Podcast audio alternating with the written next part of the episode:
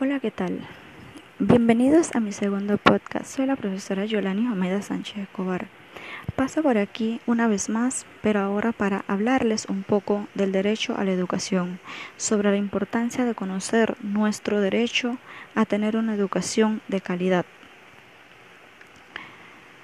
Los invito a conocer un poquito sobre el derecho a la educación, donde dice que todos tienen derecho a la educación y a la responsabilidad de educarse.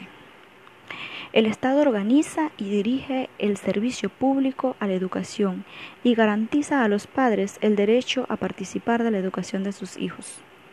La educación no se puede detener en este 2020 a causa del COVID-19.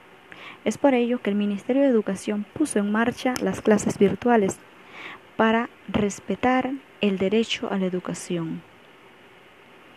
Si bien es cierto, es un derecho del Estado, pero también es obligación de los padres estar pendientes de la educación de sus acudidos. El estudiante tiene el deber de estudiar y prepararse para su vida profesional.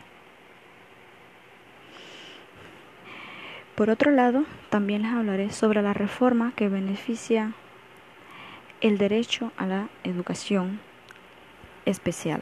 Es decir, luego de la Constitución del 72 se da la reforma del 78, en, el, en donde se hacen los actos reformatorios del 78 por el acto constitucional de 1983, los actos legislativos número 1 del 2 de 1994 y el acto legislativo del primero del 2004. Es decir, la reforma que beneficia el derecho a la educación especial se da en el 2004.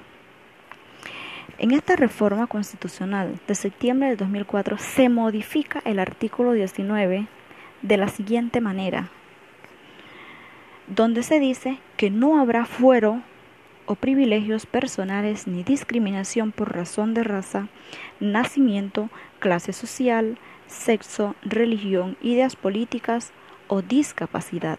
He aquí donde entra la palabra discapacidad.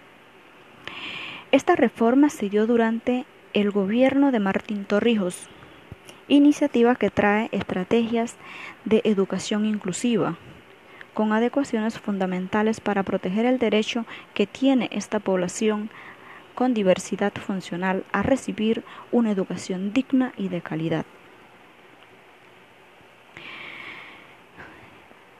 Que tengan un excelente día y bienvenidos una vez más.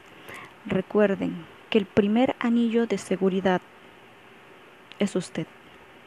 Quédate en casa. Gracias a todos. Nos vemos en el próximo podcast.